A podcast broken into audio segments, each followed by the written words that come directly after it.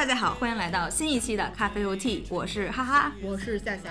今天这期节目呢，我们来聊一聊我们在这个过年当中有没有一些新鲜的事情。首先呢，我们就要来说一下我们团圆饭，还有呢，在我们走亲访友的过程中有没有一些有意思的事儿。那我先和大家讲一下大年三十儿吧。大年三十儿其实我是在上班的，嗯。那因为这今年大年三十是工作日嘛，其实大家都怨声载道的，说实话，就因为一年只有这一天是全家团圆的日子，就是真的，你像正月十五也好，八月十五也好，其实很多人是没有办法在家里过的。对，但大年三十，我觉得大部分的中国人。都很想回家，或者都已经在家里等着吃这顿团圆饭。对，像这个日子，真的是一年当中对于中国人来说最重要的一天，竟然是个工作日。如果你要是一直是工作日，我觉得可能大家还好一点，不觉得怎么样。可是明明之前有几年了都不是工作日，今年偏偏又改回来了，就为了所谓的倒休一下，所以就让大家承受这个，我觉得是个痛苦。因为大年三十那天上班实在是太痛苦，像我们家。是有很多大年三十从早晨起来的一些习俗，比如说大年三十早晨就要祭祖呀、吃饺子呀之类这些，我都没有办法参加的，因为再加上你那一天心是浮的。说实话，我什么活儿都没，而且谁会在大年三十干活呢？所以大家就一直在聊天，而且大家都在生气，就觉得没必要，很无语，所以就整个感觉特别不好。一直到回家之后。那才说是感觉有年味儿了，家里可能也等着我吃饭呢，就是他们在做饭什么的，就正常的开始吃年夜饭，然后包饺子、看春晚等等等等吧。嗯，就这种感觉。在过年这个过程当中，三十儿这一天是最重要的。对你像是有一个峰值，三十儿那一天是这一个从腊月到正月峰值最高的那一天，就所有人的心气儿都是在那一天顶的是最升的。嗯。那一天的重要性，我觉得和每一天其他的每一天都不一样。嗯，因为你你所有的仪式在那一天是最猛烈的，包括放烟花放的是最多的。对，你的春晚是在那一天播的，然后什么那个拜年的吉祥话，很多都是喜欢三十零点的那个，相当于也是初一吧。嗯，就晚上零点的钟声敲响之后，大家才开始拜年的。对对，就那种感觉。而且年夜饭你肯定也是那天吃的。嗯。所以就很重要。其实，在那天过年的时候啊，大家不都得等着跨年吗？其实我每年都可以跨年，但是今年我睡着了，没有等到零点的钟声敲起的时候，过了零点了吧，应该是，然后我又醒了，没有说特意在等那个一刻的到来。记得上一期节目还跟大家说，我们家的那些在零点的仪式感嘛，就会随着春晚的倒计时干这干那。嗯，今年也也没了，所有的事情、所有的秩序或者所有的仪式，全都被一件事儿给打破了。然后刚才我还跟你说，我说一会儿录节目的时候我再给你讲，一定会把你笑死。嗯，今年发生什么事儿了呢？就是今年虽然天津在限烟花。但我感觉还是很多人都在放，对，基本上就没特别受控制，因为像以前可能如果你放的话，就会有警察来逮你啊之类的，所以就确实管的是比较严的。今年我感觉周围大家都在放烟花，但当然，首先我们家既没有买炮，也没有买烟花，那就正常的看别人家放嘛，一直都很正常的进行包吃完饭包饺子，看跟我妈看春晚，我爸出去拜年，然后十一点多的时候我爸回来。然后就准备洗漱一下，然后就吃饺子就睡觉了嘛。嗯，已经十一点半的时候，忽然间我妈接了个电话，我妈接电话，我以为是有人给她拜年，结果那个人跟她说：“快去看看你们家的小菜园吧，着火了。”从我们家窗户呢往下看是能看见的。我我就跑过去看了。其实我知道那个位置不是小菜园的位置，但是确实着火了。哦，还烧的挺大。我妈就慌了，我妈就要就要腿软，然后就说：“哎呀，怎么办？怎么办？”就喊我爸说：“你快穿衣服去把那个看看怎么回事儿。”那我爸说：“他能怎么办呀？”然后我爸说：“那就带着水去吧，带着桶去。”我爸就开始接水。我说：“那你等你接完这桶水，你再跑那儿。”我说：“该烧的也都烧完了。”我爸说：“不行呀，别看那个地方不是咱们家，但那地方旁边是个。”高压线还是什么变压器？他说：“如果真是连过去了，那整个楼不就都完蛋了吗？反正就不好吧。我也不，因为我不知道那块儿什么东西，我很少去。然后我爸说对面还都是汽车的充电桩。我说这东西可不能着火呀。他当时就忽然间就普度众生的那种 慈爱，他都没穿外套，也没换鞋，在屋里就穿了一个薄薄的衬衣，穿了一就反正我也没注意他看穿的什么裤子，但肯定没有外裤也。穿着拖鞋就跑出去了，拿着我们家的一桶水，就等于他接了一部分吧，然后接着就我就在那儿接着接，他拿了另一个比平常他养花晾的那个水就走了。嗯，我一看，我妈也拎着另一个桶也要去，我说你别去了，你这本来腿就不行，我说你再摔倒了，我说我去吧。嗯我等于穿着睡裤，嗯我都里面没有任何棉裤，就一条单的睡裤，里上面是半截袖，外面套了个羽绒服。我就冲出去了，我得看看怎么回事儿啊！我就跑过去之后，我爸那就开始就把那桶水已经泼完了，但是还有那个烧的地儿，我爸就拿了个棍儿在那儿燎那个火，就把它拍灭了嗯嘛。我 我就觉得特别荒谬，当时我就开始笑，我说你们呀，我说虽然说我这想法不对，我说你们呀真是，我说跟你们有什么关系？我说万一要是真有什么事儿，你们不但没救成火，你们倒成了纵，就是纵火犯。就相当于就解释不清嘛这个事儿，那人家都会觉得你为什么要就是，而且我后来听人说充电桩是不能浇水的，如果真的着火，啊，对，会有危险的。我说那你你就拿着，他说那我不能看着它着起来啊，那是大过年的，他说、嗯我说那你打幺幺九不就完了？他说那么点儿火，值当的人让人幺幺九跑一趟吗？嗯我说那万一高压线真的着了，嗯，那你很危险。你泼水，我说那爆炸了怎么办？他也没有这尝试，嗯但是他就觉得我不能让它着起来，所以在当时已经五十多了吧，马上就要零点的时候，嗯，我跟我爸在外在那边救救火了，救火而而且更搞笑的是，真的把它救灭了，而且没有任何财产损失，只是把一些就是那个野草嗯，都烧没了。是当时那个火苗特别高，确实因为它挺吓人。是野草，所以一烧就特别容易烧起来。对，很旺，但是呢，它也没往别，因为没有风，嗯或者说风不是特别大，所以也没燎到别的地方。好人做到底呗，我说那你就盯一会儿吧，别一会儿还有着了点那个余火再着了。我说你在这等会儿吧。我爸说，我都要冻死了，我还等会这儿。时候才想起来冷。然后我把我的羽绒服脱给他了，哎我说那你在这等会儿，你穿羽绒服，嗯，我你在这等着。我说我可走了，我说我这跟大扯子一样，穿的什么呀？我就出来，我说人家都在那儿过年，我说嗯咱们家在这儿救火。我把羽绒服脱给他，我就穿着半截袖加一条单裤，哎呦，我天呀！我就嗷嗷的跑，因为离我们家楼还挺远的，嗯我就嗷嗷跑。这时候人家在外面都零点了嘛，人都在那儿放花，然后我在那儿拿着俩桶，左手一个，右手一个，哒哒哒跑，然后钻到电梯里，然后我就开始疯狂的笑，我说这叫什么事儿啊？嗯然后我再进屋一看，我妈，我妈就以为。因为他们就单纯的觉得，你说，假如说那个地方要着火了，会不会跟我们家有关系？我说你又不是纵火的人，嗯反正我就觉得跟我们家其实关系不是特别大，所以我就觉得你不用害怕。但他已经吓坏了，而且这火最后发现是怎么烧的呢？就是有因为有人放花，嗯，那个火苗，导致这个花的那个零星的火对，窜到了那个容易烧的野草上面，嗯然后就着起来了。其实当时如果刚着起来，你拿棍儿一拍，不就灭了吗？嗯，但是那个人跑了，应该是、啊，就不知道跑哪儿去了，导致这个火就烧那么大，烧起来了。嗯，然后我爸就就说啊，现在的人都没有这个责任感。你说你要真的把这个高压线或者说是那个变压器都烧着了、爆炸了，可怎么办？真危险。所以我就说，我说你还是你厉害，我说你 就大年三十儿的晚上当了一把救火员，然后我们一家就哈哈笑。那时候已经零点过了。就嗯，煮饺子吧，然后他们俩已经都没有心情煮饺子了，然后我就去煮饺子，煮了几个饺子，一人吃了几几个饺子，然后就睡觉了。然后等晚上我躺着那儿，我还在想，今年是我过的最莫名其妙的一个三十儿，就在零点的时候，或者不到零点，快要零点的时候，我穿着半截袖的睡衣在大马路上嗷嗷跑。我觉得那今年你们家就是红红火火，这对是非常好然后好的寓意。我姐姐就说，人家大年三十儿的晚上不都发红包抢红包吗？在家庭群里，你家怎么没动静呢？说人家都在抢红包，你们三口干嘛呢？嗯然后我妈说我们仨人救救火去了火去了。然后我外甥女儿特别搞笑，就给我爸发说：“姥爷祝你火烧旺运，别着急。”哎然后我外甥女说：“我这马屁拍的怎么样？”我说：“你姥爷现在没有心情看你的这些微信。”我说：“他还处在那种慌乱的状态中。”等到第二天早晨一早，我爸就起来了。嗯还上那儿去看，就看看没烧坏什么的。嗯然后，但我又觉得这世界其实现在真的变得凉薄了。嗯我觉得老头儿就是这种状态，还是值得很多人学习的。就他们那个年代的人和现在的人真的不一样。嗯因为我爸就去看这种状态的时候，有一个比他小小一些的年龄的一个人，应该我觉得四十多岁的一个环卫工人就问、说：“你上这儿干嘛来呀？”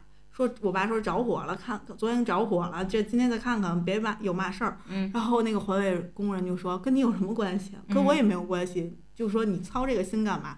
我爸就说怎么现在的人都这样了？嗯，所以我就还真的觉得挺难过的。因为毕竟这是国家的财产呀。还有一点，后来我反思，确实不能轻易瞎救这个火，因为有可能帮倒忙。嗯，不能随便拿水泼这些东西。当当时幸好它只是野草，所以泼也没事儿。嗯后来我就在想，像这种情况以后还是得先打幺幺九，嗯问一下这种情况能不能泼这个水。如果不能，还是等幺幺九来，带专业的东西来，别你回来一浇水爆炸了，或者说是放射出来什么东西了。是因为就就是不好谨防爆炸，爆炸这个很危险，其实而且是大年三十儿的晚上，谁也不想出这种事儿，嗯对吧？所以还是在想做好事儿的前提之前，还是要保证自身安全和国家财源都安全的情况下再去做这种事儿。哎，不过这就是我大年三十儿的奇遇记吧，我觉得我这辈子也不会忘记，而且我觉得我再也不会经历奇比他更奇葩的事情了，因为真的很无语。我现在都在想，如果小区里的监控。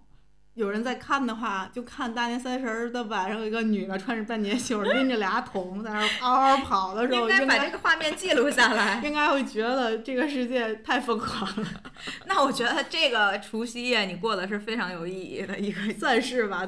不论怎么样，算是做了一件，反正不算是坏事儿，我觉得算算是做了一件好事儿吧。对，然后呢，接下来有没有在我们串亲戚啊，或者是拜年这个过程当中，你有没有遇见一些比较奇怪的事情或者尴尬的事儿？今年其实没怎么太走亲戚，嗯但是我觉得有遇见神奇的事儿吧。嗯今年初二去舅舅家吃饭，我们家人特别多，一般在我二舅家，初二一般都是去他们家吃饭。二舅家吃饭就是吃涮羊肉，嗯，那就固定太多是吧？对对，每年初二都吃这个。嗯 那人太多，我们以前怎么吃呢？就是先拿那个燃气灶，一样菜一样菜，先煮个半熟，然后再把它放到那锅里，大家在这儿夹着吃，要不然供不上，因为人太多。你想，至少三十多口儿，那涮羊肉得多少东西啊？嗯那今年呢，我们我二舅家真是早就有准备，就快吃饭的点儿，忽然我哥就从楼上，因为他们是楼上楼下住，二舅家住楼下，然后我哥他们家住楼上，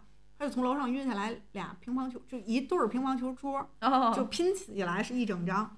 我心想他怎么了，还要全民运动一下？然 后他说一会儿在上面吃饭，你想乒乓球桌得多大呀？是他说这样咱们就可以一起煮涮羊肉吃了。我当时还想，他们家是不是有病，买个这往哪搁？然后嗯果不其然，给我拼一起，然后又铺报纸，他又从单位拿回来的那种大纸箱子嗯往上放，放完又放了一层桌布，嗯三个电磁炉咔咔一搁，然后就开始测试，就加水啊干嘛的，就开始。就是往里放东西，当时我都要笑死了。我说 谁们家拿乒乓球桌吃饭，但是巨完美，一切都很好。嗯然后只有他们家的一两口吧嗯，没坐下，剩下人都坐下了。哇哦，大家每个人都守着自己的那个锅，就是左边是辣的，中间是鸳鸯，然后右边是不辣的，哦然后自己转选。圈儿，你可以对你随便你选你想吃的口味，然后那个肉也是。在每个桌旁边就是每一个锅旁边放，嗯碗儿匀着运，然后菜也是匀着来，都要把我笑死了。但这好有氛围啊！确实就是我还挺就挺感动的，觉得嗯还挺有那种大家庭聚餐的那种感觉。是吧？就这个比在外面吃好太多了。对，虽然说可能就是大家抢着吃，你也没吃太舒服，嗯，但是那种氛围还挺好的。是，而且我觉得这个吃火锅比那种吃饭菜好的原因是什么呢？因为比如说像我们家他们要一聚会，就感觉就就得喝酒，就是男男士啊围在一起就开始喝酒了。其实菜呢也吃不了特别多，但是我就感觉他们一喝酒就没完，这个时间上就是控制不了，就不是在吃饭，好像就在那儿边喝边聊天儿那种了。但是如果像是这种火锅儿，我就觉得就是每个人都能去吃，而且特别赶，就大家就是你不快加，一会儿对对对，没了，所以你就每个人都在着急忙慌的吃。然后更搞笑是三个锅还不同步，我们嗯这边锅特别快，一会儿就开了，我们又下，一会儿又开了又下，那边儿里边急了儿就半天也不开锅，然后就急死了，嗯然后就是吃生的着急，所以就特别特别搞笑，还挺有意思的。对呀、我觉得这种也挺好的。嗯，哎，这是我今年比较印象深刻的两件事儿，一个是三十儿晚上，一个是初二，也挺快乐的。就哎，我觉得你你这两件事儿都是非常快乐，嗯所以我接下来要和大家分享一件就是让我真的是觉得无语。呃，挺无语。像这些亲戚真的也不会经常见面，但是呢，一见面可能就确实会说出一些让你都震惊的话。嗯，事情是这样，就是那个我们去串门的时候呢，就收到了慰问啊，就说这个什么时候去结婚呀？就是这件事儿嘛，就是催婚这件事儿，其实我们每个人都有预期，因为社会上也天天在讨论这个事儿，然后这也是我们本身自己存在的一个真实的情况，所以呢，就别人怎么说，我们也觉得就说就说呗，那也就是在人那儿坐那么一会儿，那也就没错，而且？做好了心理预期。对，但是万万没想到，我的预期真的没有预判到这一步。首先是说，这个人啊，就是自己找到的对象才算是真本事，这是第一点。也就是说，你不能指望什么相亲呀，或者别人给介绍，你得自己找到对象。你知道我现在脑子里是什嗯么画面？就是一个就像那个拳皇还是什么那种游戏机，嗯嗯然后两边血条，然后嗯这边是你，那边是你的亲戚，然后 double kill，然后这边是那 KO，对 KO 然后就是一血，然后血条掉一截，然后接着来二第二下，真的，我说我就是在脑子里，我就在想这件事儿啊，我真的觉得我应该是今年，我都我都可以直接断言，这个应该是我今年受到的最大的恶意，没有之一。接着又说，这有那么高的学历有什么用啊？对象都没有。第二第二写，对，我当时我都觉得，你说这如果是一个外人啊，或者是我觉得在网上看一个段子，我倒是觉得笑一笑好像也就过去了，因为我因为脑子里会想，哎呀，这人他能说出这样话来，我只能说他真的是很无知。但是这个就是和你面对面的这么一个人，我真的很无语。没错儿，要是我，我可能就当时我就绷不住了。觉得很震惊。作为你可能外人，他可能就说一句：“哎，怎么还没找对象呀？什么时候要等喝你喜酒了？”就可能说两句完事儿了。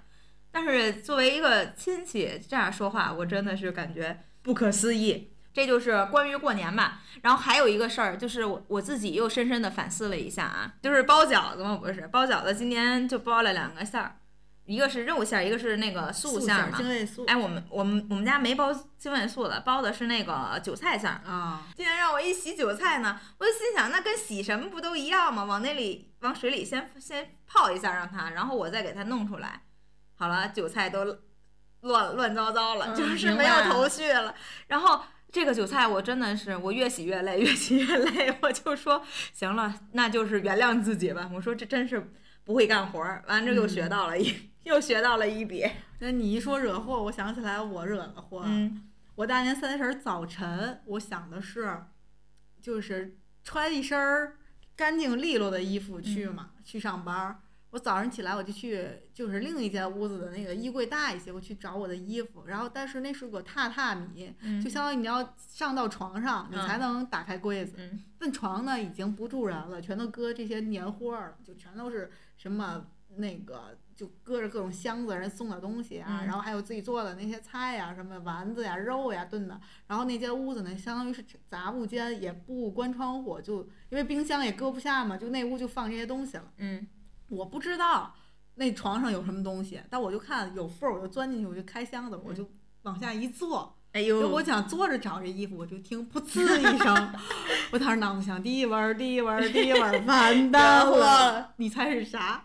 人家送的鸡蛋。蛋，我听这噗呲一声，得是有点什么脆皮儿东西。我特别稳，我想这顿骂我是挨定了，但是晚安一会儿是一会儿，我想能不能赖出去？我想有点赖不出去，我就开始拿完衣服就说：“哎呀，这是谁往这儿放的鸡蛋呀？”然后我妈就冲过来了，我妈说：“哎呀，我就躲着你放，特意把那个鸡蛋往旁边放，你就非得往那儿给我揍，揍了多少个？”我我妈以为我这一屁股把十斤鸡蛋都揍碎了，我说我屁股再大也不至于，我说这中间好几个都是他拿来时就碎了，可不怪我，我说只有碎的最透的那俩是我做的，反正就是。大年三十，我妈又被被迫把十斤鸡蛋提了出去，然后挨个擦，挨个挨个儿挑弄，就弄了好长时间，然后我就跑了上班去了。然后我就当时我就想，完了完了完了！你说说这大年三十儿，他本来讲究这么多，嗯，他不得气死？反正晚上回家我就也不敢提，就默默的，然后就没再提这事儿。不过现在想来还觉得特别搞笑。就说呢，我就感觉为什么我这事儿，我就觉得咱什么也不干，确实也什么也不会干。对然后就是说惹祸。对，帮倒忙还对为什么我现在大家就特别自觉？我就说你让我干什么事儿，你就告诉我，我没那眼力劲儿，你别说让我自己去看什么，我看不出来，我眼里确实没活儿，你就让我干什么，我能干呢我就干，我干不了我确实也干不，了，没错。真是这样。我就是现在在这个层面上，我不责怪自己了。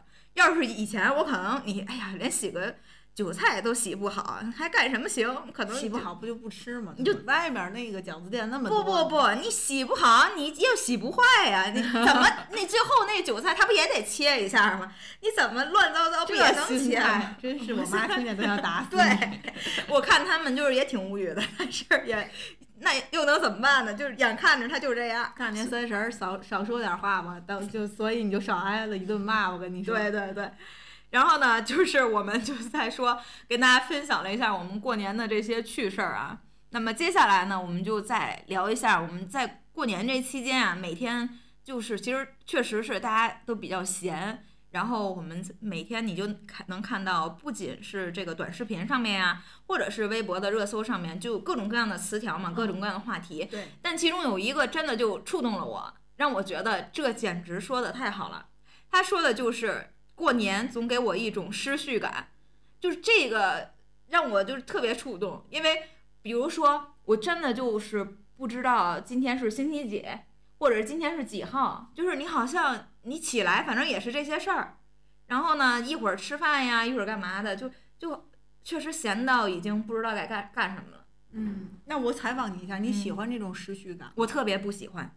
就对于一个我我一个这人来说，你知道吗？我我就感慨到，我就说还不如让我工作，让我有事儿干，因为吧，确实就是就是这种偷懒儿的感觉呢。大家确实，反正我是喜欢这种就是能歇下来的感觉，但我不喜欢什么事儿都不干的这种感觉，而且是让我觉得，就是你这个时刻，我觉得我干一些什么事儿吧，反而是觉得自己有些矫情。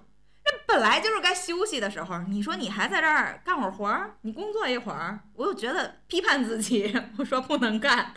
但是呢，你不干活儿，你又不知道该干什么好。为什么说有时候总在家有一种无力感，你知道吗？就是好像有活儿，但我又不知道该干什么。就包括去帮忙去做些什么事儿吧，我就是说你只能说你你需要我干什么，我我可以去干。要不然我真的我就看不见活儿，我也不知道该干什么好，真的是没有事儿干到这种无聊的感觉。还有的话就是包括三餐也好呀，包括你起床的时间，就前一段时间不是还挺规律的嘛？就放假之前，我就觉得自己好像又行了啊，就是那种虽然很忙很累，但是自己感觉很充实，就是你知道。你一会儿干该干嘛？就每天的事情啊，自己就安排的非常非常好。然后这一天干下来呢，还能就是比如说早点去睡觉，然后早点去起床，自己非常的满意，就是内心是很充足的。但是这几天，比如说早晨起也是起不来了，然后晚上睡呢，好像也能睡，能睡还能睡，就是这种你知道吗？就每一天都让我觉得就好无聊，这三个字儿好无聊。然后最后你知道怎么样去解决这个无聊呢？在手机上呀玩斗地主，和我姐他们三个人一局嘛。结束了之后，大家在群里面互相转账，要不然你说这这一年谁还玩个牌什么的？嗯没有。但是真的就感觉这是真能打磨时间，而且你看都是认识人嘛，咱们就几个这还能互动，还能干嘛的？哎呀，简直了，太好了！我一猜你就不喜欢，但嗯是我就是那个喜欢的人。哎呦，就是你写完这失序感，我第一感觉是我认同，但是我却不反感。嗯我觉得就像是给了中国人一个所有的中国人一个机会，嗯。让你坦然的、大义凛然的去把之前的那个套子里的人，嗯。把这个套子解开，嗯。让你去做你想做的事儿。但是呢，有可能这些人又套上了新的套子，嗯。很多人可能就变成去一个拜年机器，嗯。或者是一个什么过年的单纯的那种换上那副面孔。但是你要是足够自由的人，就像我，就不会。那这段时间就是给了我很好的机会，让我去摆烂，或者说是就是想干嘛就干嘛，或者就什么都不干，而且还有一个理由，就是因为过年，所以我就可以什么都不干。我觉得我太舒服，我太爽了。你像不知道几点起的，不知道几点睡的，什么今天都不知道星期几，这种感觉多好呀！平常三百多天都在做社畜，只有这七天或者这八天我在做个人，我觉得。哎呦，就是坦然躺平。而且，嗯，我之前有一段时间，我确实觉得过年不太好，因为你要去做一些事儿嘛，比如说去收拾呀、去整理呀，然后去见很多亲戚，不走动的亲戚也要见。嗯。但最近我，我最近两年我还挺喜欢这感觉的。因为有些你不喜欢你，你就可以不去；你喜欢的呢，你就做。而且是他推着你，让你必须做一些事儿，比如说去收拾屋子呀，去让自己的整个焕然一新。比如买衣服或者干嘛这些，虽然有时候你可能没买，但你还是有一个意识，就是一切你都要嗯干干净净的，然后去比较焕然一新的状态。嗯，那不然我可能一年也没有这意识，我也不干这些事儿。但是他逼着你去干这件事，但是这属于年前准备的范畴，就是这还属于可控范围内，因为你可以计划着我今天去收拾这儿，明天收拾那儿，然后后天去看看一些亲戚。但是在过年真正的进入到这一天了，其实就从二十九或者是三十这一天开始，好像就都开始躺平，包括扫地都不让扫，我们家就是初一不许扫地，对对对，多好呀！我真是谢谢他，而且。正月里不能相亲，我们有一个说法，我之前跟大家说过，多好呀，简直了！我太喜欢过年了，现在。哎呦，反正我就觉得过年现在，反正也不能说痛苦啊，因为确实也没什么痛苦的事儿，但是就感觉，哎呀，一提到过年，反正没那么期待了，而且就这种失序感，就让我，比如说我我想做些什么事儿吧，你又心里想着，又想着，就自己就两个小人儿就开始博弈了，那个小人儿说。你还是干点什么事儿吧，反正你也无聊，那你就不如干些什么事儿。那个小人说：“这都是过年了，我一年才过 就这么几天，我为什么还要干活呢？”嗯，然后这个懒惰小人就赢了，所以我才说，我特别能理解你们那种有计划的人应该很难受，但我们这种本来就散漫的人应该会很很舒心，就觉得有一个硕大的理由去帮我们去摆脱那些。被督促的那些言语，就是他是过年呀，大过年的，对呀，大过年的干什么呢？所以就还觉得挺爽的。哎，所以就是确实，但是今年看见这个词条的时候，我确实还是感觉，嗯，就大家感受还是相通的吧。啊，对，但这个失序感确实是认可的，因为确实它不会像让你在日常的生活里那种你不得不做，或者是不得不按那些。嗯，时时刻表来行事。对，比如说你到点就要上班，中午你就要吃饭，因为你不吃饭，过了时间你没有饭可买。比如说像我们在单位，过了这个点儿就食堂没有饭了，你也没时间让你去吃饭了，所以你你是有一个时刻表的。而且就是过年真的可以成为一切事情的理由。嗯，就是比如说我在过年期间，我的另一个手机就工作手机，基本上我就不会看，然后我也会觉得。哎，没什么，就是我都能自己原谅自己，人家别人也应该不会说去责怪你，你怎么没回我消息什么的，因为就是大家都可以理解，这是过年。没错，还有就是有些人如果不是因为有过年的关系，可能真的永远都不联系了。嗯，但是因为过年，其实还是有必要要联系的，比如说一些远房的亲戚，嗯，在过年的时候还是会相互来拜年。如果要不是因为过年，可能真的三年五年都不联系。嗯，所以我觉得这也算，虽然我不很喜欢社交啊，但我觉得对很多人来说这还是一件好事儿。嗯，不然那人与人之间的关系就都断了嘛。嗯，确实。除了这个词条之外呢，还有一个我觉得还挺有意思的，因为这个是属于本来在过去我们传统当中它都不叫一个问题。但是随着这个我们社会的这个在发展啊，包括我们这个人口的这个结构的这种转变，确实这个又成为了一个话题。就是夫妻如果是比如说独生子女的话，那他过年的时候就各回各家，各找各妈，就这样的一个形式。嗯，我在网上确实看到很多今年这么做的夫妻。嗯，其实我觉得还挺有意思的，而且应该也没毛病，我还挺支持的，因为毕竟像是生女儿的家里。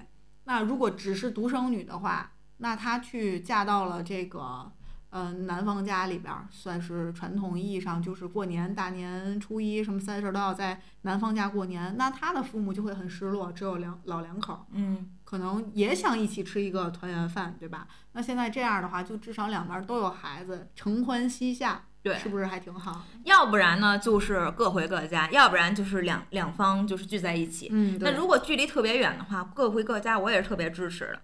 因为现在这个新时代，我们就是一个新的观念也好呀，或者是就不用不一定非得要遵从那些老的传统。我觉得可能在我们这个时代发展的过程当中，有些这种习俗或者是传统，它是可以去被调整或者改变的。对，而且以前跟现在不一样的点是在于，以前可能你结婚最远你嫁到隔壁村儿嗯，或者隔壁县，然后你平常都是能见面的。对，那可能像三十儿、初一，那在男方家过；初二像咱们这边，初二就都回娘家了。嗯，其实还是都能照顾到的。但是你像现在很多，比如说一个都在北京打工，嗯，那然后男生是广西的，嗯女生是哈尔滨的，对对对，那你说这怎么办？只能去一家，那选哪家，另一家都会失落，因为毕竟都一年没看着，对，所以这怎么办？所以各回各家真的挺好的，嗯，或者反过来，转过年来你去我们家，我去你们家，哎，反正就是有一个这个对对个，对，就是调整啊去去看望一下，毕竟双方父母都需要有人来孝顺嘛，对而且都想看看，比如要是生了孩子的话，都想看看自己的这个后代，是吧？嗯你看我在网上看，今年我不知道你认识不认识这个网红叫耿子，呃，两他们家生的孩子是两胎儿，嗯刚好就是女方带着女孩儿去哦姥姥家，然后男方带着男孩儿去了奶奶家，一个在东北，一个在广州，啊。也挺好。接下来呢，就是一个我觉得算是我们中国啊，哈，真的逐渐的去走向世界，或者影响这个世界吧。摔炮风已经吹到了伦敦，这我嗯我也听说这个，，对我看着那个画面，我觉得超搞笑，就是他们大人小孩儿一会儿从兜里掏出来的这个摔炮就开始摔，我觉得还挺搞笑的。因为今年吧。这个是联合国已经把咱们的春节定为一个国际节日了，嗯我不知道你看到这个新闻没有？也说明这个春节已经更被重视了。这因为全全球那么多人，那么多华人，应该说，那大家都在过这个节日。那既然这样，那就全世界人民都一起过，就更好了嘛。嗯确实，这个节日是非常非常喜庆热闹的。我觉得，那其中各种的小细节，不管是像春联儿啊，包括像摔炮啊，还有其他的这些东西，福字啊，嗯，吃饺子呀，等等等，包括春晚，如果能影响到更多的人，那肯定是好事儿，嗯也算是我们的文化输出嘛。对。说到这儿，我们就来聊一聊我们的春晚。那春晚确实，我觉得今年春晚还挺有意思的。嗯除了语言类节目，真的没有进步，其他都有进步。嗯，我觉得这个春晚有意思呢，是从不同的层面来说啊。嗯，确实，在最开始，我们之前一期节目也确实聊到了关于春晚的这个事情。我们自己呢也有一些小小的期待，一些节目也好呀，包括一些这个人，对吧，在上面有一些什么样的展现。那我们就先来聊一聊我们之前提到的那个刘谦儿嘛。我们在过年之前，春晚之前就知道他会在这个春晚上有这个表演哈，就相当于事隔好多年之后了，他再次出现在春晚的舞台上。那我们觉得他这回得找谁做托儿呢？啊，对对对，我们还讨论过，哎，这回找的小尼，对没想到这托儿比刘谦儿的魔术还火，是的，因为没托住。是的，不知道刘谦儿想不想董卿？我真的看到他那个表情，我觉得太好笑了。搁以前啊，这就属于舞台事故了，但是搁现在呢，大家的包容性其实也是上来了，而且会觉得这是个非常有意思的事情，因为当时这个小尼相当于这个牌没对上嘛。然后后一会儿，那个谁，撒贝宁在现挂了一下对，现挂了一下，我就觉得，哎，这种就感觉挺接好的地气有没有对感觉？而且是大家的心声，就你搞笑也好，你吐槽也好，你开玩笑也好，嗯我觉得至少是有人性化的感觉，不像是个机器，就稿儿是什么样我就接着怎么念，必须得按部就班的去推进，嗯，一点儿都不能有问题或干嘛。我觉得这样反而很好。首先啊。你肯定大家去配合一个魔术，你不可能每个人都能变得特别嗯好，我觉得这很正常。嗯有失误也无所谓，反正刘谦儿没失误，那至少人魔术师没毛病。而且就是在这个过程当中，你还是会有一些惊喜、一些震惊，或者觉得哇这么神的地方出现。就比如说它的那个时间呀，或者日期，包括具体到某一分某一秒，人家就是还得是对，而且时间的这种掌控。我觉得还得是央视这样的一个大的平台做这样的一个，就是包括你想他在那个时间点必须得卡的严丝合缝的，那也就代表了前面的节目还有后面的节目，就整个这些节目的流程也好，包括时间的掌控也好，就不能出现任何的问题，你才能到他这儿，他能准确的是显示到秒钟的那个时间。而且我觉得，嗯，这么多魔术师上过春晚，我还是觉得刘谦是最能给人带来震撼感觉的。嗯虽然他可能会有一些瑕疵，嗯但是我还是觉得每次他的魔术还是后面能给大家带来很多的讨论度和话题度，嗯对，包括之前跟董卿配合都是。确实，而且包括像今年的话，就是就这种小尼给大家制造了一个梗之后，然后他们还能去接着这个梗，然后我们又在这过去的几天之后还能再继续讨论，包括小尼都要把人笑死啊，我已经三天没笑了。然后后面的那个朱广权也发微博说，我们也好几天没笑了，但是底下是配图，他和撒贝宁哈哈哈大笑，我觉得特别逗。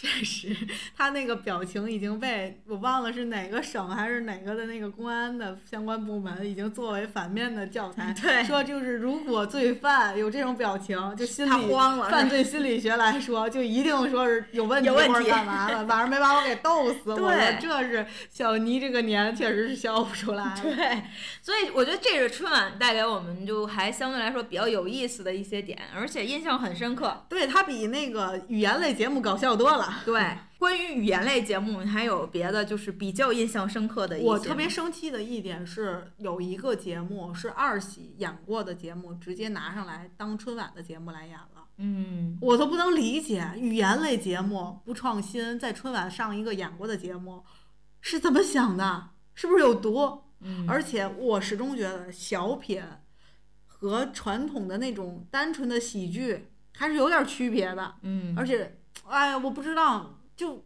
搞小品的人是不是还应该再努努力，或者是咱们管小品的这些导演啊什么的，是不是把尺度再再大一些？不能说是光是讲这点家长里短儿，你嗯该有一些讽刺，你也得来呀。就包括有一些梗，确实是你很单纯的，比如说谐音梗，或者是那种就是呃对仗的这种梗，我就觉得确实没。而且你看啊，第一个小品是在家里，第二小品又在家里，我印象里啊，反正嗯一会儿说爸爸，一会儿说妈妈，就只有这点事儿嘛。嗯而且很无聊，说爸爸的那个演过在二喜里，我都知道他下一句要说啥了。嗯反正就挺烦的。然后说妈妈的那个，我还觉得有点儿，我不知道啊，是不是我想的多，是我那种被冒犯的心又起来了，又开始说什么妈妈管这个，妈妈管那个，妈妈什么，反正就是还吐槽妈妈，嗯，就那边吧又赞美爸爸，爸爸什么的爱怎么怎么样。我我还我还真感觉有点不太舒服，嗯我不知道他们想表达什么，反正这俩节目我都不喜欢。嗯而且你说这个这俩小品都是在二喜或者一喜有过精彩表演的演员，为什么一到春晚上面就不会演了呢？嗯，就是春晚的限制确实会多一些了，可能他们自己本身就感觉带上了那个禁锢的枷锁。我我衷心的有一个提问：喜剧大赛一年一度喜剧大赛不也正常播放吗？嗯也没说哪个限了不让播。春晚也是正常播放，为什么喜剧大赛的东西就能演出来？那喜春晚剧大赛那是属于网剧网络那怎么样的？你不不都是给人看的吗？但是这是全国，所以它可能这个所以我限制可能不一样。所以正因为是全国，所以你就更要演一些大家爱看的。嗯这一点我就觉得你你自己把自己的门儿都堵死了，那你就活该演砸了。就是这不赖演员啊，当然也有一部分演员的原因，但最大的原因是这个导演组还是要再想办法，再再再再把尺度再弄大一些。这尺度控制到我觉得也太小了吧？嗯，确实，而且我而我们本来就是对语言类节目期待是最大的，所以嗯可能自己这个期待值一拉高了之后吧。你可能平时我觉得可能哎呀跟着笑一笑吧，但是因为你期待值拉高了，你很多时候你就觉得哎呀，而且你像喜剧，真的是那梗你都看过了，嗯你再看怎么会有意思？对呀，那像这是不是说相声要说相声，天津观众下就开始刨活了？嗯我就底下我说的比你还快呢，所以真的不行。因为以前每一年语言类节目都会贡献出一些让大家特别流行的这个这个话呀也好呀，或者是一些梗，对吧？大家就是开始广为流传了。那现在呢，就是贡献一些什么呢？吐槽的点对，而且或者是一些，比如说集齐了七个葫芦娃那些衣服什么的，啊就是这种，可能确实我想了一想，没有什么特别多的留下印象深刻的一些东西。但是有好的东西，比如西安分会场的那个节目，我可嗯太喜欢了。我当时看完那个节目，我就发了个微博，我说今年截至目前真的还不错。然后没想到，好啊，前面张艺谋那个面的那个对也很，好我，觉得那也不错然后后面。新疆那个也不错，嗯，所这些分会场还都挺都挺。很用心，而且都很有地域特色。嗯，而且我觉得是走了心的，而且今年我发现一个问题，有人真唱，我觉得呀，应该或者是这个人，就是这个像周深呀，他们可能也太会假唱了吧，我都看不出来破绽。反正我觉得有人真唱嗯，不容易，真唱还能唱的不错，就至少比以前对口型强多了。有的人你单纯一看就是假唱，嗯，但是有的你像唱歌这件事儿，还是要有专业的歌手来干。啊，你确实嘛，你今年歌舞类的节目就是很好，包括那个锦鲤还是那个鱼的啊，那个个锦鲤舞那个，也很好，包括今年戏剧我都看，戏剧我都看了，我觉得，哎呀，这真是真功夫。嗯，就以后再减少点对嘴就更好了。你像有的人唱不好，你就别让他去了，不就完了吗？那有的是人能唱得好，对为什么一定要让人去对口型呢？真是不。能理解。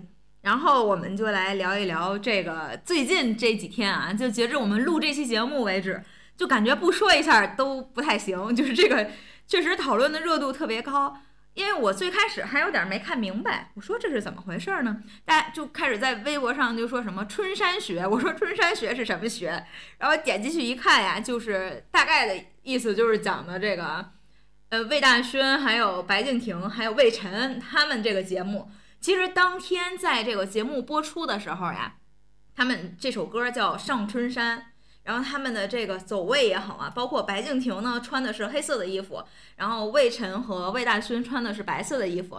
当然还有，其实有一个梗就是说，那个魏晨和魏大勋穿白色的衣服没有告诉白敬亭，一开始还是搞笑的像，对一点儿点儿就变了，是吧？嗯这件事儿我是怎么看待呢？我是觉得有点怪，嗯走向忽然就变了，而且说实话啊，我平心觉得白敬亭他怎么敢？我觉得他不敢，嗯所以应该很多事儿是是有人在故意引导舆论，嗯而且很多人就盲目的去跟随舆论去走。我从一开始我就觉得，像春晚这种舞台，你别说他白敬亭。你就是他赵本山，他也不敢瞎走位吧？嗯那以后他就会面临全全面的出不来吧？应该会，就是央视总台要把你说是关到关关到小黑屋里，那别的台谁敢呀？嗯对吧？没必要，而且这不是什么好事儿，就是他能加持你一下。这种东西，那谁不会知道你弄错了？然后你要是故意的，那谁看不出来吗？那些老油条们或者导演他会不知道吗？嗯而且你穿错衣服，他能让你上？对，而且就算他让你上了，回来他不能，他不会问责你吗？所以我不太能理解为什么会有人说这种东西。对，但是吧，你又感觉到有一个很神奇的点，就是当时他们下来采访的时候嘛，不就说到那个，包括央视的主持人王宁也是，就是大家所谓的啊，就说他这个。啊，见人品那句哎，话、对对对，什么话里有话呀，或者是在就是其实就是在说他，或者是他那个谢娜在采访的时候也说说，哎，怎么忽然就换衣服了呢什么的，然后包括那个谁，呃，魏大勋和魏晨他们两个人说，哎，不知道他从哪里掏出件衣服来什么的，就是感觉好像这个大家对他换衣服这事儿好像也比较就是莫名其妙吧，就是我不太理解我今天又看了一个视频，是他们彩排的视频。嗯，走位首先没问题，嗯衣服的话我不太确定，因为目前我也没看到什么实锤或干嘛。但我想说的是，如果真的是他故意这么做，那他真的活该他被黑也好，被骂也好，被以后被禁也好，嗯，因为他太缺心眼儿了，对呀，怎么这能？完全带不来好处。关键，我我觉得这件事情咱们也不予置评吧，因为咱现在还不知道到底真相是什么样的，就包括他到底是怎么想的，他为什么这么做，还是导演组就是这么安排的哈。那我们就来讨论一下，这个 C 位真的这么重要吗？首先，央视这个春晚肯定是很重要，这个嗯上春晚对他们艺人来说真的是很重要。那站中间的位置，能获得更多人的关注，肯定是比你去买好多的热搜呀，去抢好多的广告，肯定是要好一些。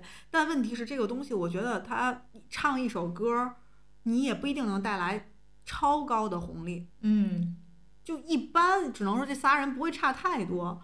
你像是，哎，我确实不太了解娱乐圈儿。然后我看到一条特别搞笑的评论，说上一个偷偷换衣服的人已经那个去什么山里啊，去那甘露寺啊，了。对对对，去甘露寺，就说甄嬛嘛，嗯，我就给笑了。我想，我还是觉得啊，我个人觉得他应该不敢，应该也嗯不会是他故意。就我个人瞎分享，我嗯因为我真的不能理解，那太蠢了吧，不然也怎么会那么蠢？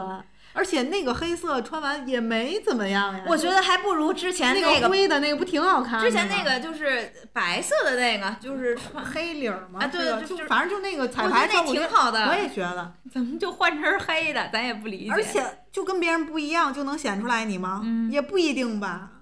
而且更搞笑的是，问题是魏晨也换了呀，是所以为什么大家不攻击魏晨呢？就因为他是白，色系呀、所以这这这好奇怪。包括那为什么零七幺三王栎鑫穿的跟别人也不一样呀？为什么不攻击他呢？哎呀，所以就是可能不知道是因为什么事儿吧，咱吃瓜群众真的就是我我还是觉得就不要网暴别人吧。对，也不要站队，就是怎么样？还是先再再观看一下吧。还有就是，但有一点我觉得他挺可悲的，就是他好像人缘儿确实不太好。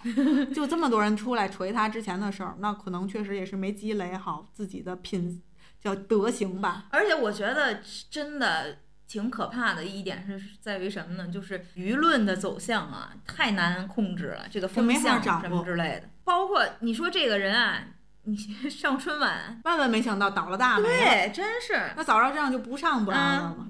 而且就是这个舆论的走向，真的，一稍有差池，好像就真是千变万化。你说，如果说在最开始的时候，最开始大家开玩笑的时候，他要是说些什么，或者是回应点儿什么事儿，好像可能后面也不会走的这么那什么。他是不是又不能轻易回应呢？我主要真也不知道不知道这中间到底什么事儿。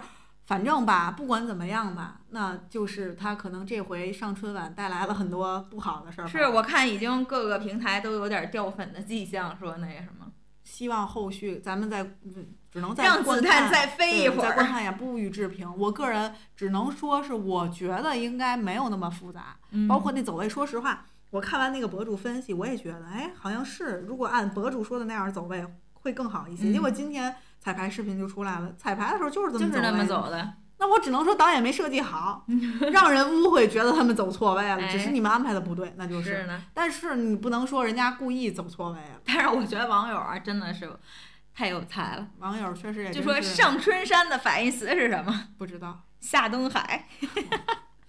我觉得我昨天看到的这个，我就笑死了，真的。说完他们啊，咱们再说一下咱们讨论过的，之前也是零七幺三，他终于是登上了这个春晚的舞台。在刚来的路上，在嗯地铁上我还刷到呢，零七幺三有自己的上春山，我就更烦这件事儿的走向了。对，开始说他们有问题，我跟你说，我先别说这事儿怎么嗯样，我我都不会相信了。开始编的，而且因为昨天我给你分享过一个，就是他们在这个里面也是一些巧思、一些就是细节的地方。是很温暖的，咱对对看了还挺感动的对。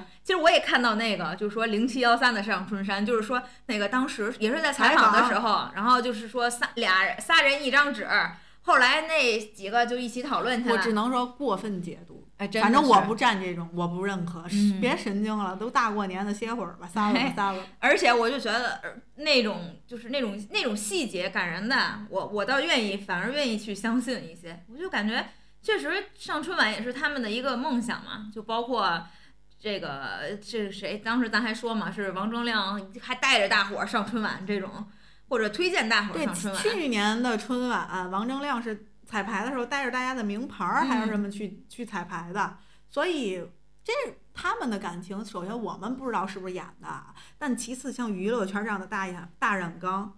他们就算是演的，他们的演技也不会让你，又，你一看就看出来。那他们嗯真的就，那他们就活该被发现，活该被淘汰，就赶快被被刷下去，因为他们太 fail。嗯，那这都是什么样的人精在娱乐圈里混？怎么可能被你轻轻松松啥都分析出来了？嗯我觉得没有那么容易吧。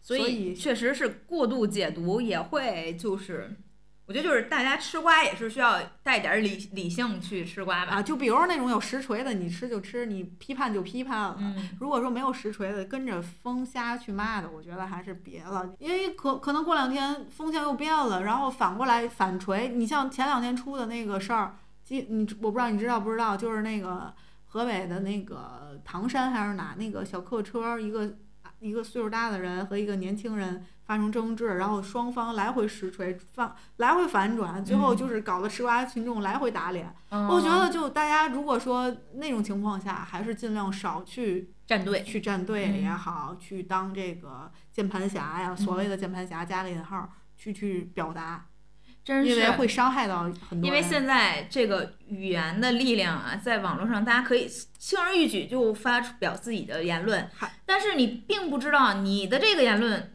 的，首先你的真实度是多少，对吧？还有其次的话，你对别人的伤害会达到多少？还有就是那些意图想操控舆论的人，就你们都歇歇吧，你们太坏了，真是，就经常引导舆论，然后去操作，去买各种热搜，去弄水军，嗯，挺讨人厌的这种行为，真的。所以就是还是让大家多理性吃瓜，是擦亮双眼，真是。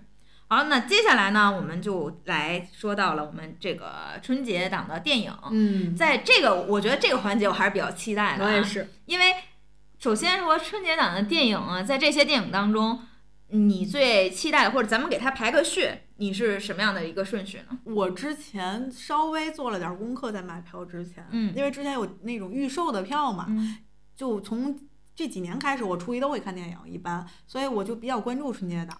那看预售的票的时候，我就在想，第一场要看什么的时候，其实说实话，我比较想看的是，嗯，贾玲这个，嗯，因为确实有点噱头，嗯，还是想看一眼她瘦了什么样。毕竟之前一直她也不参加综艺，也不参加活动，也不出现在大众面前了，嗯，我想看看她到底卖的是什么样，嗯，但是票价把我激回来了，我觉得太贵了，太贵了，嗯，就她不参加预售的那些。打折的票，首先，其次是大年初一，我一看那价都七八十一张票，我不得不发声，这波韭菜这么好割吗？我之前看那个一个我忘了是在哪儿听到的这个评论，说有的那个发行方说春节档夸张到什么地步，就是你在电影院放黑屏都有人看，所以就是这时候就是看他们这些电影怎么去排去排片儿，然后怎么去影响，所以他们就开始抢占市场。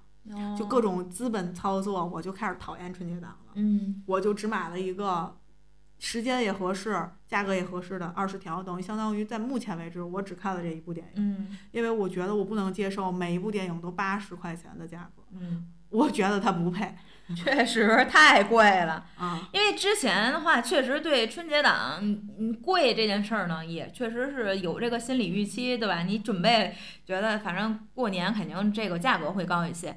但是确实，当你 打开你的这个买票软件啊，看到那个价格是那么贵之后，然后再一看，这还没完，还分区买票，巨恶心！我当时真是震惊了。第一排的价格才是那个什么最低的价格，四十九块九，然后其他都什么五十八十九、九十九。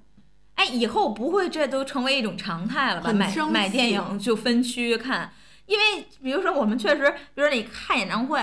然后你看什么话剧，确实是这些是需要分区的哈。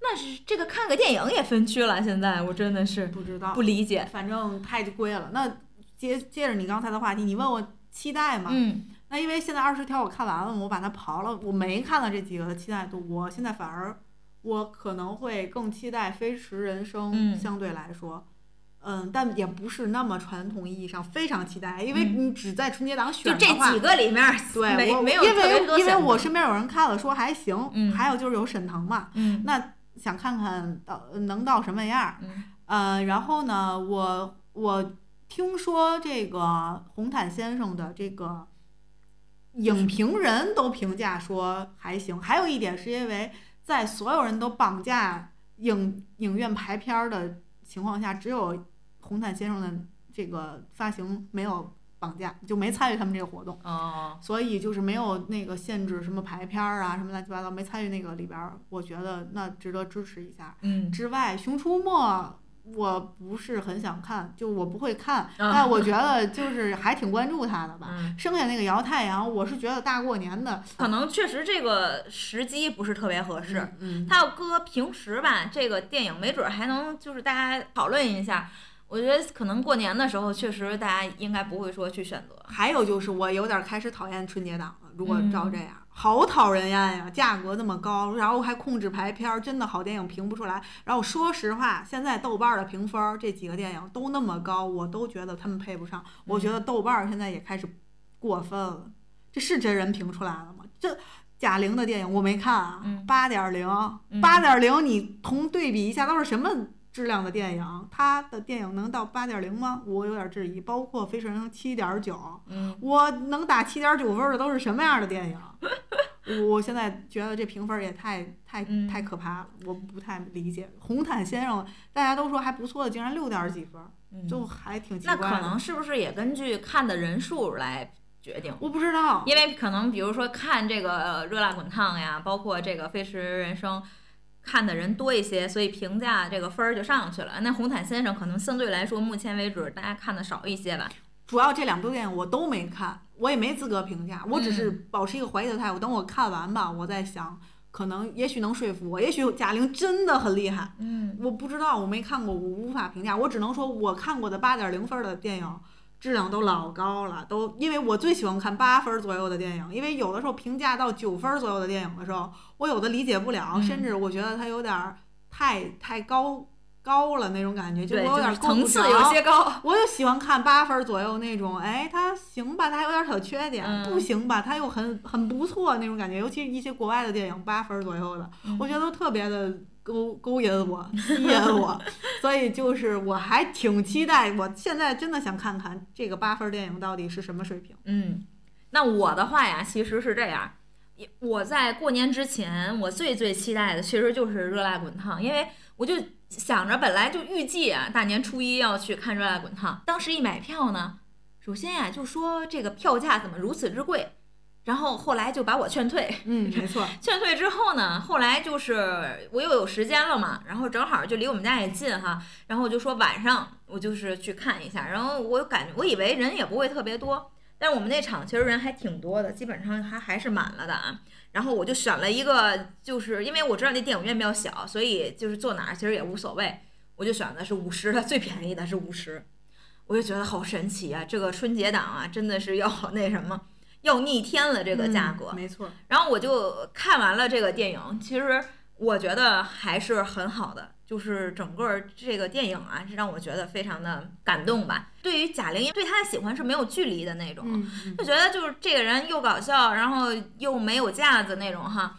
所以就是看这个电影的时候，你也会带着这样的感觉吧。所以我觉得这个也是挺好的，也是我目前为止看的就是这个电影唯一的春节档的一部。剩下那几个，第二个其实也是《飞驰人生》，是为什么呢？因为我当时看了一个微博，他是这么介绍的啊，他说如果说。你现在就是对自己比较迷茫的这种状态的时候，那你就去看一下《热辣滚烫》。就是他好像说你能在这个电影当中去找到自己怎么去做自己之类的。嗯，如果说你现在对人生没有那种热情的时候，你去看《飞驰人生》，嗯你在这个电影当中能找找到或者或者是找寻或者发现那些热情吧。哎，我觉得这句话是挺打动我的，所以我觉得《飞驰人生》的话就是排在第二个。接下来的话，那个第二十条我听说也不错。因为他是说，就讲的是和法律相关的事儿，还是怎么的哈？我就想，哎，如果有时间的话，也可以去看一下这个。然后《熊出没》的话，就是属于，因为我就听说这是什么十十年了这个电影，所以我就感觉，如果有小孩儿的话，我愿意陪小孩儿去看一场。对，然后那个我们一起摇太阳，还有那红毯先生呢，就属于。可看可不看那种，确实是这样。首先，我也觉得在这个春节档的时候，嗯，大家也是没有人说愿意去谈论这个话题吧，就是关于生死呀，或者是关于这个生病的这个问题。然后那个红毯先生说是也挺好的，说是就是揭露了娱乐圈很多比较真实的一些情况啊什么的。但是我觉得现在看热闹已经看的还挺 开心的了，就没有必要去电影里面去感受那个那一份东西，所以在这两个可能相对来说会排在靠后一些。我说实话呀，去年春节档我看《无名》的时候，我就有点堵心了。大年初一看别人杀中国人，嗯，我心里是有点膈应的。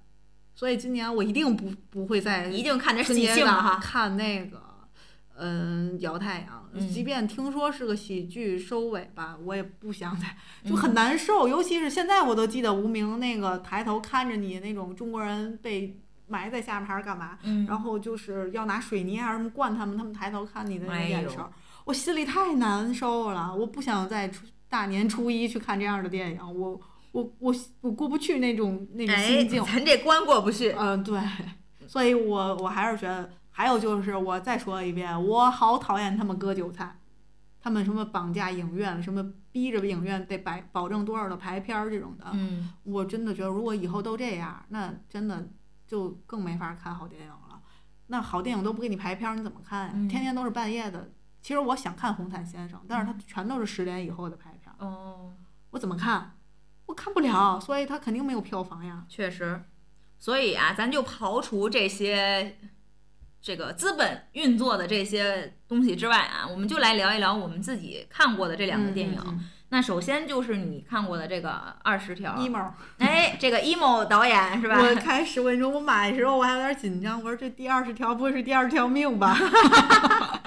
后来我才知道，他说的是第二十条第一款的嗯一个法规，我忘了是哪个法的这个法法律，嗯所以哦，看着我才放心了。嗯就关于正当防卫的一个讨论，这个嗯度到底是这个过度防卫是还是说正当防卫这个度？首先呢，我给他打个分儿，我觉得七点九肯定是虚高了。嗯我个人看它故事很完整，没有说刨了一个梗，最后没给你圆上的，嗯也没有说是你觉得它逻辑是不通的。我个人觉得没有啊，没有太大的问题。但是它是张艺谋拍的，嗯，但我觉得要求会高一些对。，我觉得它不够精彩，嗯这是一点。第二是，我觉得它像一个大型连续剧，嗯家长里短儿。一开始前半个小时好吵，好也不叫吵，我倒是能接受他们俩在吵架，就两口子吵架什么那种。嗯但我不能接受他那么的就平，我感觉它嗯太平了，就看不进去，所以我最后只能给他打一个六分儿及格分儿。我不觉得它是一个特别精彩的电影，但是它也没有说不及格，它该有的都有，而且呢也也很有正能量，宣扬的东西也是没问题的，嗯，剧情是完整的，逻辑是通的。但是他是张，本来可能可能打到六点五到七分儿，但因为他是张艺谋拍的，我又觉得他太扣分儿它又太平庸了，所以就变成六分儿了。嗯这是我的一个评价。但是如果说春节档这个期间你想去电影院，我还是觉得全家人倒是可以看这个电影的。嗯，我说一下这个我看的这个部电影啊，《热辣滚烫》。其实我觉得啊，这个电影确实非常的适合我们在这个过年期间去看，因为首先是什么呢？过年期间就像我们说的啊，我们都躺平，然后我们都确实就是休息的那种状态，特别闲哈。然后这个时候你就去看一个这样的电影吧，就是好像我觉得是非常有助于我们接下来就是开启我们这个新的一年的这种节奏也好呀，或者是让你这一个龙年确实，如果你想做一个事儿，就从现在开始，或者就从你看完这个电影开始，一切都来得及。哎，我就觉得就这样一个非常好的寓意也是很不错的。那如果说作为一个春节期间，你要是确实想带父母也好，或者是因为我那一场电影院，就我后边坐着的，就是一个女孩带她奶奶去看的。这个女孩还在给奶奶讲，就说这个贾玲之前拍过《你好，李焕英》啊什么之类的，还给讲解。你俩还讨论的真的还挺热烈的，就是，然后后面哭的时候，你俩还确实我也听见那个吸鼻涕那个声了什么的。就是我觉得那可能它也很适合，比如说上岁数的老人也好，包括父母都可以去看。嗯，首先，所以这是一个确实比较适合全家吧、合家欢的一个还是电影。比较适合春节档。对，真的很适合，这是一方面啊。另一方面的话，我是觉得这个电影我不用给它去评分，或者是它这个豆瓣八分，它到底是虚高还是怎么样啊？我是自己个人的感官就是这个电影真的呃诚意满满，你就是我就我自己能感受到那些细节。或者是我们从这个后来网上看到的，就是一些这个评论也好呀，或者是他们的一些营销也好，透露给我们的这些信息，我确实是感觉确实非常的温暖，而且就是贾玲她真的是很用心的在做很嗯很多事情，所以这一点我是非常非常认可的。包括说那个她的那个衣服上那些字儿，其实这些我觉得是后面应该不是说眼尖的观众能看出来，因为你在看电影的过过程当中，说 That's 李焕英 Slaughter 是那个就是这个他拳击衣服上写的。你在过影的过程当中，其实是看不清那个小字儿的，因为它首先是那种连笔字儿嘛，然后而且就是它没有拍，就没有给特写那种，所以那个应该就是就是告诉大家这是它的一个小巧思吧。但是我感觉就像这个这些地方，包括开头的那个过程当中的那些演员的彩蛋呀什么的，我就觉得嗯非常好，而且呢，整个就像我其实挺能理解，虽然说。贾玲从这个二百多斤瘦到了一百多斤，就是瘦了一百斤的这个事儿，是非常非常大的一个热点。但是确实，电影不是讨论这个她怎么减肥的，因为整个过程当中没有讨论她减肥这件事儿。他是在经历了很多很多事情之后，哦，他忽然间就做出这个决定，说那我的人生不能再这样下去。就是前面的一些铺垫也好呀，包括他的这个打击，真的是逐层的去给他加进的。就是从电影的开头，就一层一层一层，就是他的人生好像真的就要完了。我当时还在想，如果一个人他经历了这些打击之后，难道他还想活吗？那电影确实其实有这样一个呈现，就是他是从他那个房里跳下去了，但当时哎呀，就是非常的那个画面啊，现在想想还依然我觉得特别感动，就是他摔下去之后没有受伤，然后但是他说好疼呀，就是他对着镜子哭，爆哭，然后才转变有这样的一个转折嘛，然后转折之后。他并不是说要去减肥，要去干嘛？他是只是想找一件事情去做，他把这件事情做完。那他选择的就是去参加这个拳击比赛。那在这个过程当中呢，就是带来的结果，那肯定就是瘦了呀，然后就是肌肉啊什么的就都有了嘛。但我看完之后，确实能理解他说这个电影它不是讲减肥的事儿。然后还有的话就是我看这个电影时候，就是脑子其实是很复杂的。一方面，你肯定就是带着贾玲瘦了这个一百斤，然后你就好像就是看看她到底怎么瘦的这一百斤。然后，但是你看的过程当中呢，你一方面把她想成是贾玲，你一方面好像她真的又不是贾玲，她甚至都不是那个人物那个角色。就是那个乐莹，杜乐莹那个角色，你坐在那个电影院的时候，你是直接受到的一个冲击，或者是你在感受那个东西，所以你没有办法去过多的去思考这个事儿，你到底是在那个过程你感动的是什么？反正就是在热泪盈眶。然后，但是我觉得在最开始的时候，我能在颓废的那个杜乐莹的身上看到我们很多时候躺平的样子，比如说他在最开始啊，镜头最开始的时候，他就在家就是一直躺着嘛。然后，当太阳晒到他的时候，然后他就翻了个身，就是转了个头去冲那边睡。我觉得我们可能就是在家休息的时候也会有这样的情况吧，就是那太阳晒到我了，我就转个头，我去那边躺会儿。我觉得就是很多时候这样的这个他身上那些点，也是每一个平凡的我们也会发生的。但是电影。过程当中，可能就需要有这么一个触发点，他要立志去做成一件事情，那就是他要做的一个转变。那在电影里面体现就是他去参加拳击比赛。那我们每个人可能就是其他的，我就是立志，我一定要做成某一件事儿。然后我我好像这一段时间，或者是我的这个近一段时间，都是围绕着这件事情去做的。我觉得这就是讲的一个这样的一个故事吧。我一开始看他这个，包括就说他瘦了一百斤，还有之类的这些说法的时候，我其实是有一个担忧的。嗯，我在想，本来这个社会就对白幼瘦会更引导一些，或者偏爱一些，那导致很很多时候社会上对女性的一些畸形的要求。那贾玲这一闹，会不会这个东西又带起来了，会有非常不好的影响？嗯。但是我发现她情商很高，她每一次面对别人的提问也好，关于这个减肥方面的话题也好，她都回答的很好，对，没有什么太大的漏洞，包括引导的也很好。我在想的是，如果这是真心的他的心意的话，那我还觉得他挺好的。嗯，我希望他是真心的，是这个意思。因为有人问，就是说，嗯。他我忘了问题是什么，我只记得他回答，他说只要你是胖，你你哪怕快乐的胖子，对，就当一个快乐的胖子也很好，或者之类之类很多类似这种话题。我当时就在想，嗯，如果这是他真心的，包括他现在减肥，也真的不是因为为了在娱乐圈儿去有更好的去生存的方式，或者说是他的一个，嗯只要瘦下来，可能会有更多的嗯道可以走。嗯，如果他不是为了这个的话，那我真的觉得他这个引导还不错，嗯，我觉得啊，我我现在都在想，因为我没看电影嘛，如果他是，即便他自己就是这么想的，那我我因为我看到有一个非常好的一个评论啊，我非常认可的一个评论吧，他就是说，其实贾玲是把自己作为一个方法，就是你不管说他减肥也好，或者是他干嘛也好，他哪哪怕怎么样，那他折腾是他自己，而不是他通过其他的一些手段或者怎么样吧。那我觉得这样的话，反正我我是觉得值得我们去敬佩的吧。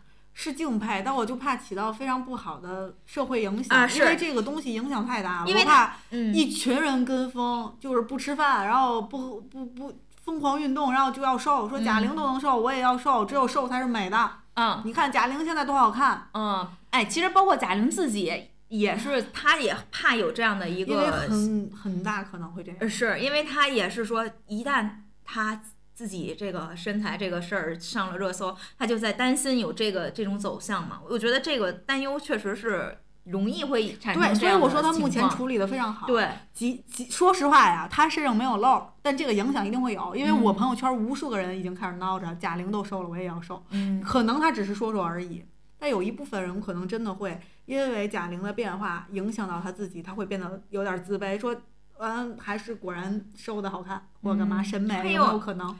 但是总有一些长辈会觉得还是胖点儿好嘛。嗯，就是我大姑在分享这个，说贾玲瘦，就这个事儿，就好像全民都已经啊没错知道，然后就说，你看她瘦了，脸色都不好了。我心想，我说你怎么看出来人脸色不好了？就是你知道吗？出于长辈来说，他还是觉得这孩子呀胖胖乎乎是最健康的。从我本身的立场，我还是觉得，嗯，舒服就行。嗯，有的时候就是你本身可能身身体上报警了，因为你的肥胖，嗯，可能真的会三高之类的，那你肯定要减肥呀、你还等什么呢？总不能把命搭进去。但如果你说你就是微胖，或者说是呃不是特别胖，而且还挺健康的，而且你吃的时候很快乐，就不要过度的去节制，然后非得说瘦成一百斤以内或者一百一十斤以内，嗯嗯女生才叫好看的。对，就包括现在，你看，其实没有人在提贾玲现在多少斤，就是因为就是她在采访中也说，现在多少斤不是很重要了，你就看她这个状态也好，或者是她瘦下来的这种这种这种这种身身形，或者是他自己呈现出来的这种状态，我觉得就是多少斤。本来就在这个人家瘦身的领域也好啊，或者是他们就是健身领域吧，人就是看的是你的体脂率啊，或者是你的这个什么含肌量之类的，它就是多少斤本身不是一个衡量标准嘛，就只是我们可能自己就平时瞎减肥的时候，可能就看，哎，我瘦了十斤，可能你这十斤八斤是水分。就是其实并没有多少的那个，就是你你真正就说白了，你喝两口水它又回来了。所以你要真正的这种健康的减肥啊，还是要有一个循序渐进的过程，这一点确实是。所以就是表扬一下他吧，我觉得在这方面他至少目前是没有我要批评他的点，就我不嗯会说是看到他这些，我觉得他有不好的影响，因为我嗯特意还观察了一下，嗯我就怕有这种影响，因为本来这个社会对女性的这个美貌的要求就，非常的有敌意，我觉得就必须得是白的、瘦的，嗯然后眼睛得得是什么哎样的，是是是然后嗯，就有一个统一的标准。对，就好好像女生只有那样才好看。包括我不得不说，春晚我发现就这些女孩子们什么样的都好看。嗯，果然女生哎各有各的美，我嗯不得不赞美这回的春晚服装道具什么弄都不错。是没错，唐嫣有唐嫣的美，嗯但是你不得不说蒋诗萌在那里也不是多丑，马马丽不也是好看的吗？对对对就各个的美，所以就是。不要限定那些，而嗯这回我觉得至少目前看这个贾玲这个电影还是没有太大的去做这个这方面的去营销呀，包括去影响呀，还挺好的。对而且其实像关于她这个瘦身啊，这个就是瘦了一百斤这件事情，就是他这个人摆在你面前，他本身就是一种冲击。这确实吧，我有点佩服他这真，是你很多人都做不到的，包括我，我觉得我我做不到。我也不行，我就觉得，就包括那个，就看到很多这种花絮有这种视频，就说那个乔杉，就是看着贾玲说：“哎呀，瘦这么多，你确实激励了我。”还没有一秒钟说，但是我肯定不行。我就 这种清醒的人啊，看那个嗯接他们路演的时候吧，然后是杨迪不就跟着嘛，嗯然后杨迪说有一次去贾玲他们家。然后贾玲说让他点外卖，就说了好多他爱吃的，然后就点。杨迪以为他俩要一块儿吃，嗯结果贾玲他看着他他吃把在他面前吃他一道一道喜欢的菜，嗯 我都觉得，我当时就在想，这人得多有毅力，而且拍电影这件事儿得是他多想干的事儿，嗯他才能做到。所以我就觉得，我们看到他身上这种正能量的部分，或者是能够影响我们，让我们也能就是立下定决心去做某一件事儿。我觉得到这一步就很好，而不是说些很好。对，而不是说我们就是他瘦我也得瘦，就是走向另一个极端。然后接下来我就打算，确实我还真想走进电影院，亲自去看一看它。好，以上呢就是我们今天啊要聊的我们龙年开年的这些事儿。最后呢，就是我们这个节目的环节啊，每期必备的好物分享。大赛有什么给大家分享的吗？今年三十晚上，我买了一款果酒，嗯我觉得非常好喝。其实是之前我出去玩的时候，我们就买过一次，然后这次过年我特意又买了，还还是熟悉的味道，而且我觉得特别适合家庭聚餐呀、朋友聚餐之类的。推荐给大家是一个叫“诱惑七号”的一个酒，哦，然后它的那个味道叫接骨木味儿，我也不知道为什么会叫这个呀，但我真的觉得还不错，适合女生喝，就是度数不是很高，甜甜的，然后也没有什么反就很大的劲儿，而且还挺好喝的。嗯，那我给大家分享的呢，就是如果你要开车，或者是你接下来有什么事儿，你不适合喝酒，或者是带有这个酒精含量的饮品的话，那我也给大家推荐这个我在过年期间也喝到的比较不错的，就是王老吉，它本身不是凉茶嘛，但是它又推出了两款新的这个饮品，就是一个叫刺柠刺柠吉。就是，其实就是这个有柠柠檬还有梨味儿的这个放在里面，然后还有一个叫荔小吉，其实就是荔枝味儿的。我觉得这个两个喝起来也挺不错的，所以推荐给大家。好，好，那以上呢就是本期节目的全部内容了，感谢您的收听。愿你在忙碌的日子里不要忘记多多喝热热水。拜拜喽，下期见，拜拜。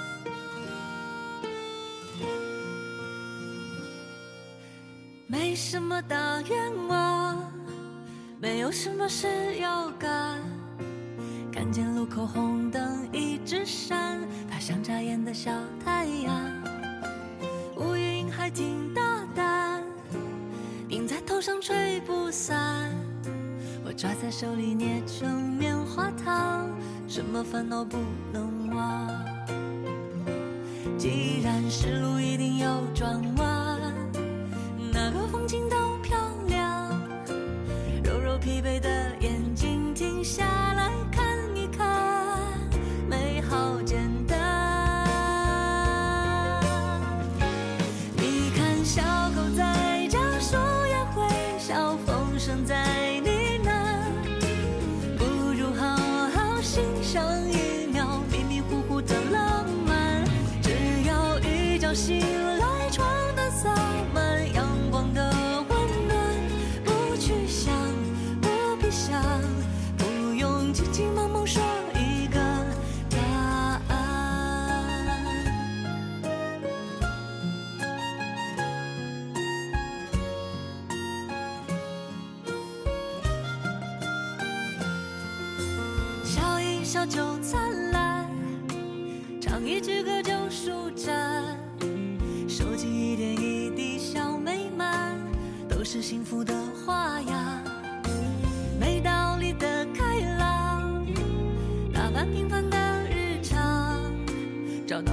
最合身的衣裳，只要自己够喜欢。至少还有温柔的眼光，还在夜里看月亮，心情铺得再